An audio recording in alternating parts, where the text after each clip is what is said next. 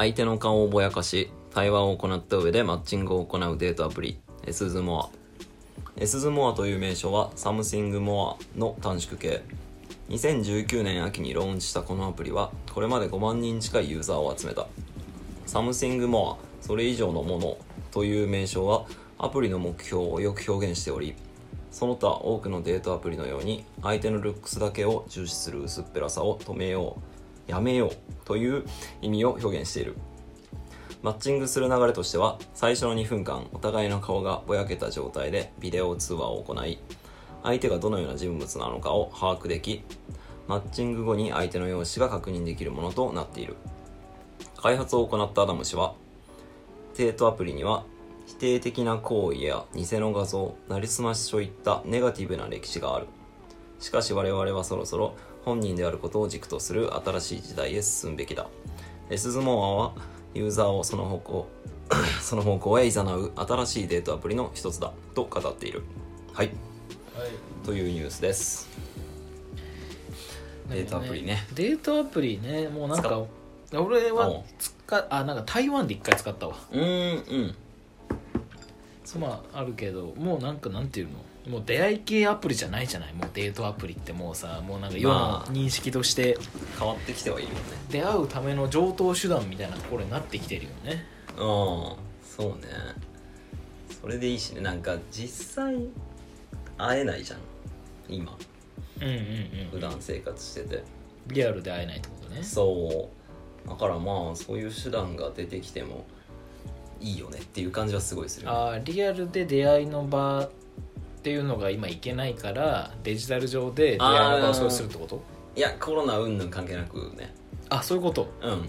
そうそう関係なくうんなんかやっぱハードル高いじゃん人に声かけるの。ナンパするとかさ。うんうんうんうんうん。全く知らない人に。いやーまあしたことはあるけどね。うん。まあ俺はないけど。やっぱねすごいハードル高いしその無視されるのも超辛いしそうね。だそれが今までのデートアプリはもう完全に容姿だけでやってきたけどこのアプリに関してはもうたもっとねその奥深い人と人の、まあそうね。人柄のところで判断できるアプリですよっていうのもそれすごいいいアプリだよね。まあいい。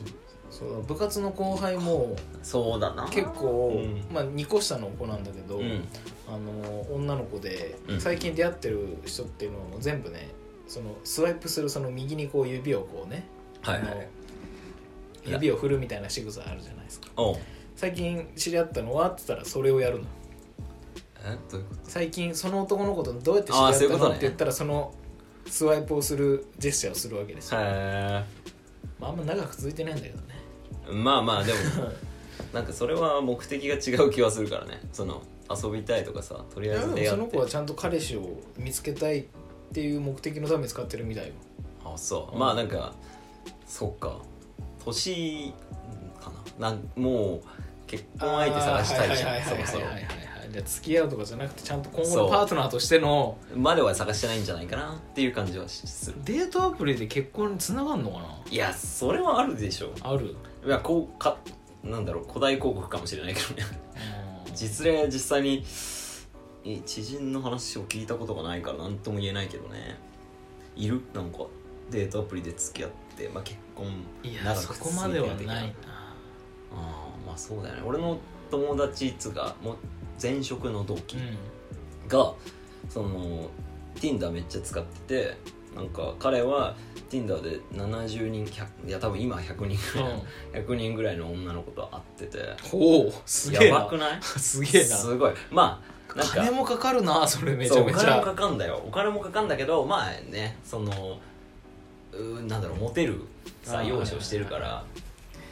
そう。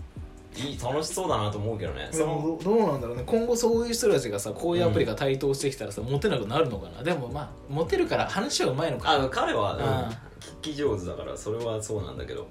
でもなんだろうね。彼みたい。別に彼俺は彼と仲いいからなんとも思わないけどただ彼じゃなくて俺の知らない人でそんだけなんかモテてる人がいたらやっぱ嫉妬するじゃない。はいはいはいはい。そこそういう側の人としては勝ちたいよね。こういうアプリが出てきて。でもさ、うん。またそこ難しいもんいやそうなんだよ 結局はいはい。めちゃめちゃ話が合うと。でこの人話声もいいなってなって。聞きたくぼやかされた状態でマッチングした後、はいはい。実際にそこでうん。恋愛に発展するのかっていうね、そうだよな。そこだよねうん、そこがまた難しいよね。そこ結局さまた妥協するラインをクリアしなきゃさ 勝てないわけでしょその人それはたちもちろんそうでしょうね。そうか。じゃあこのアプリはもう単純にめちゃめちゃ顔ブスだけど性格いい人っていうのが勝てるアプリではないんだね。今最終的には。そうなってるよね。でも今んとこっていうかもうそこは克服できなくない？いやーまあな。それこそ本当にさ技術発展にを信じるしかないよね。どういうこと技術発展してどうなの、んもう VRAR の世界にアバターでさ恋愛できる結婚できるようになるのを待つしかないかもしくはあの医療技術ああはい進はい。歩まああと他に考えられるのはこういうデートアプリ使うのってまあ容姿がいい人が多いわけじゃないですか、うん。自信持ってる人。でうん。自信ない人たちだけが登録するデートアプリみたいのもあっても面白いのかなっていう。いや難しいそれ。まあね。ハードル低くしたデートアプリマッチングってことよ。そういうことだよね、うん、うわ難しいなそれ。なんかさ広告も難しいよね。えでもそこはなんか割り切った広告の方がいいのかなっていうね。もうあの振り切った広告、うんうんうんうんそうだね逆にね、それはそれであってもいいのかなと思う。まあなんかここの一緒の話にすると多分炎上するのかもしれない。けど LGBT 用のうん。あるわけじゃない、あるデートアプリ、ねあるねだからまあそういうアプリがあってもいいのかな。あと面白いのがなんかチンコでかい人用のアプリがあった。ほうほうほう、俺チンコでかいですって人が登録するアプリ。あとチンコちっちゃいですって人も多分ああったけど。あいやでもそれと同じ話でしょ。そう同じ話なんだようん容姿ねだから特にそういう特徴を持ってる人がうん。集まったアプリっていう、だからまあそういう人たちは偏見持たれた上でうん。うんなんだろう愛なんだろうなあった会ってから偏見を持たれることがやっぱ辛いから、そういう先入観をわざと持ってもらってその上で会ったら何もギャップがないから、そこに負い目を感じなくて済むよね。正規が大きい小さいのカテゴリーが、うん。まあ、容姿があの微妙だっていうものに変わっただけだからね。そうだね。もうそれ全然ありじゃないですかね。だからちょっとねこうデートマッチングアプリに関しても今後そういうなんかカテゴリーに特化したやつうん。あってもいいのかなっていう感じか LINE な。って知ってる LINE? 大？うんなんかうんこれ結構前からあるんだけど、うん。それもデーティデーティングアプリで、うん、と食事の場所を選んで、うん。まあ、お互いがそこに行きたいっていうのがマッチしたら行くっていう。でうん。それも女の子側も男側もおごりますおごられますみたいなのが選べるっていう。うん。でだから基本的にもうまあ男はゴルそう顔とか、まあ、もちろん顔も多分見れるんだけどもうご飯目的だから行ける。ああなんかそれ見たかもな。そうそうそうそう。で、まあ、ハードルは低いよねっていう。基本的にご飯で入ってご飯で終わってもいいし、はいはいはい。まあ相手が最悪悪くても美味しい行きたい店には行けるからまあまあまあ男としてもまあ女の子とご飯行ける。可愛い女の子と行けるからうん。いいよねみたいな。だからそこあれよ。あのデーティングアプブリじゃスな。いかっこいい云々はどうにもならないけど、うん。とりあえずでもなんだろう一回会えるっていうのはさなんだろうそのはいはいはいはい。写真映えしない人にとっては強みになるじゃん、そうねあとは中身をいくら見せるかまあお金持ってるアピールできるかとかね。まあね大事だからね、うん。うん、そこで、はいそうそういい子孫をどれだけ育成できるかっていう。いやなんかデートアプリもなんかいろいろできそうだな。いろんな。ありそうだな。なんかさっきちょっと調べてたんだけどさ。と、うん。青っかっていうアプリ。ほ面白いなと思って。それだと、まあ、今から青っかってのをコンセプトとしてる。うんでメッセージよりもまず会うことを推奨しているアプリらしくてでなんかもういくつか自分の気持ちをまあなんだろうステータスみたいな感じで表せて、今から会いたい今日中に会いたい明日から会えるっていう3種類から選んで明日なら会えるか。でそれを選んでマッチしたらじゃあもう会ってみようかみたいな感じうん。で即時的な会うのをサポートしてるっきのが食事を起点としたそう。会うだったら本当にただ単に会うだけを本当に起点としたそうそうそうとりあえずやり取り面倒くさいからまあひ人肌恋しいとか寂しいから、まあ話し相手でもいいから気軽に会ってみようぜっていうまあここら辺セキュリティ面は知らないけどうんねね買収のあれになりそうだね。王将になりそうだねそれに関しては。すごいあるけど。なんか絶対コメントで2万とかなんかあるなるわけでしょ？うんそうだと思う。だこれも2018年に12月3日に出てるみたいなんだけど。まあそんな知らなかったじゃんナミも、うん。俺も知らなかったからまあそんな流行ってるわけでもないさそうだなって感じがするね。そうね。デートアプリちょっとそこのね売春とのその関わりっていうところはちょっと難しいところではあるけど、まあ今後もなんかそこだよね本当になんかうん買収あっせん場になっちゃうところでね。ねそこがどうにかなれば。あとあれだ。あのマルチ商法のはいはいはいはい認知症にもなるまあすごい青かなんて特にそうだもんな多分そう。とりあえずだな会ったら会えるじゃんって女の子はもう使い方使いやすそうだよね。まあちょっとね難しいね。デートアプリの功罪の部分はもうあるね。どっちも本当にいい部分も悪い部分も。まあ少子高齢化が解消されるならいいんだけどね。まあなんか結局結婚まではいかないから解消されないんじゃないか疑惑は。否めない。でもなんだろう。ちょっとあの 容姿端麗な人がモテるってことならその人たちがいっぱい種をまいて、うん。結局全体の総容姿が上がっていくかもしれないよね。はいはいはい、国民の。なないな。ないな。ゴムしてる イケメンほど多分ゴムしてそうな気がするわ。ねまあちょっとねちょっともう、はいはい。その弱者に対するデータが 生まれてきたらいいなっていうちょっと話がね。なはい、以上です。はい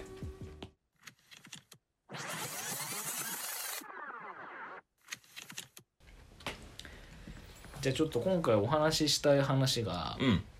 あの最近、まあ、あのいろんなイベントをオンラインでやってるじゃないですか。うん。その中で最近ちょっと一つ見たオンラインのイベントがあってあのテレ東無観無観客テレ東無観3回言って客み3回。難しい。テレ東無観客フェス2020っていうのがやってておーいいね。1週間テレ東のいろんななんかまあプロデューサーとかうん。があのオンラインのイベントでやっててその中の最終日に佐久間信之さん。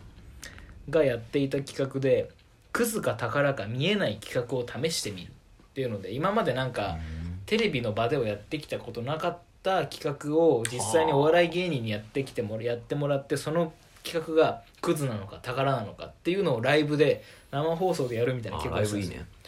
であの出てたのは、ね、キリンの川島。うん。アンガールズの田中。うん。であとハライチの岩井。でこの3人が出てたんだけどまあそれが面白くて、うーん。まあ、なんか具体的な企画で言うと、うん。あの鬼越トマホークに知られる前に言われる前にだったかな。っていうのがあって鬼越トマホークはいはいはい。あキレゲーのやつ。そうそうあの、鬼越トマホークの2人が、うん。あの喧嘩してるのを仲裁に入ったらその仲裁に入った人がなんか悪口言われるみたいな。うん。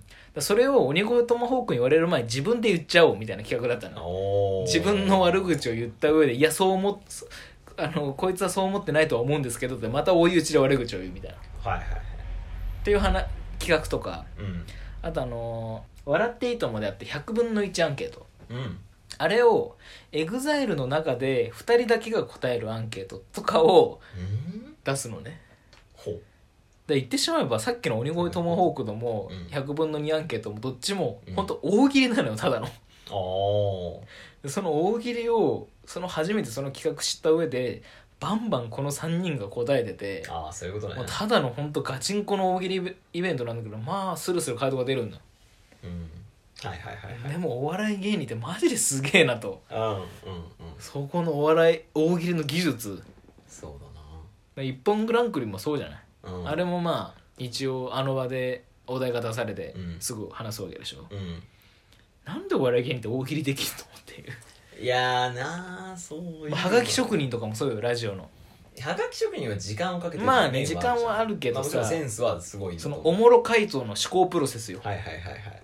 それ気になるよね。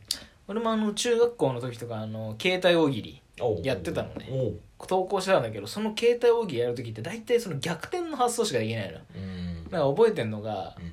こんな水族館は嫌だみたいのでで水族館反対で、まあ、魚取り扱うよな。うん。うんで魚関係だと寿司。うん。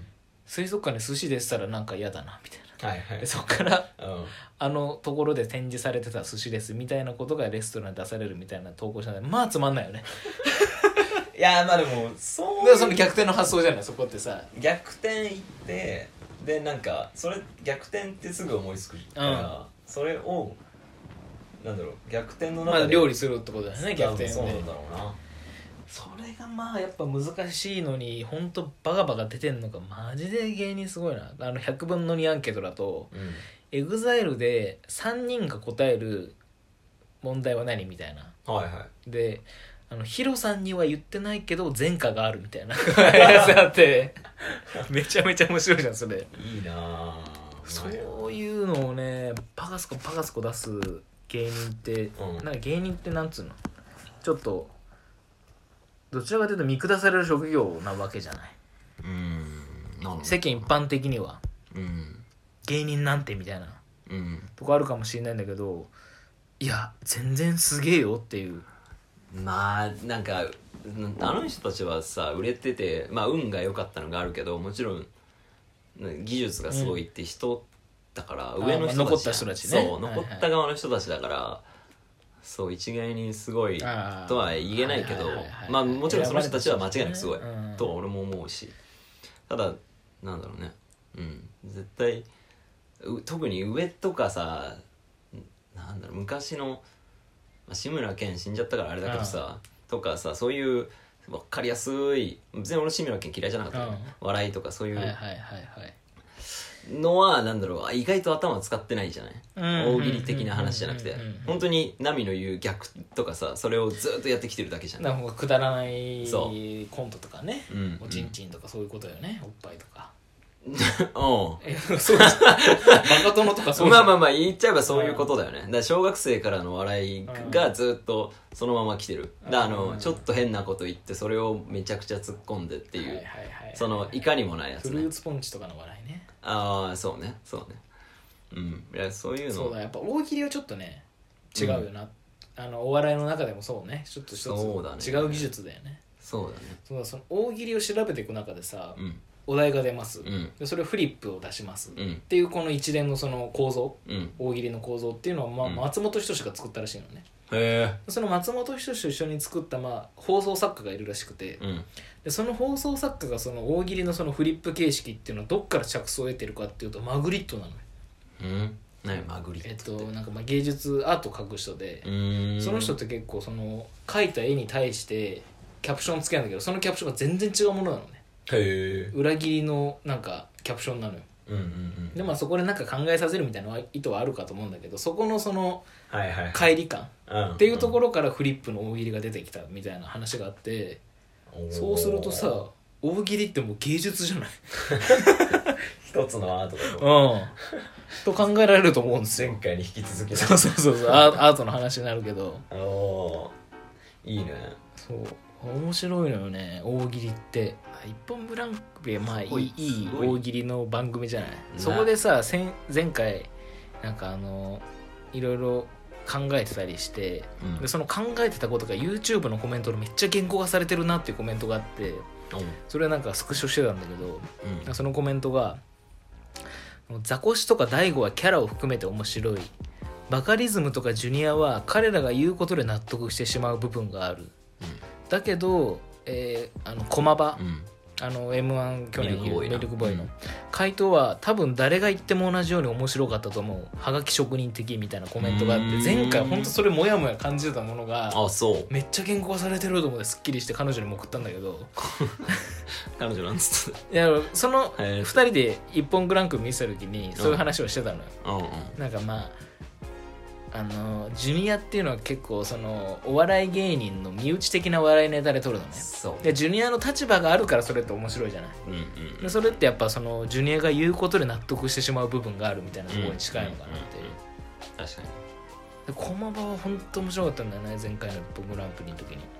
とりあえず大喜利をやってみる、うん。やってみてちょっとっぽい言ってたやつね。そうそうあのその自分のさっき自分がしたの逆転の発想しか俺できないっていう。うん。大喜利してる時の思考っていうの結構あると思うんだよね。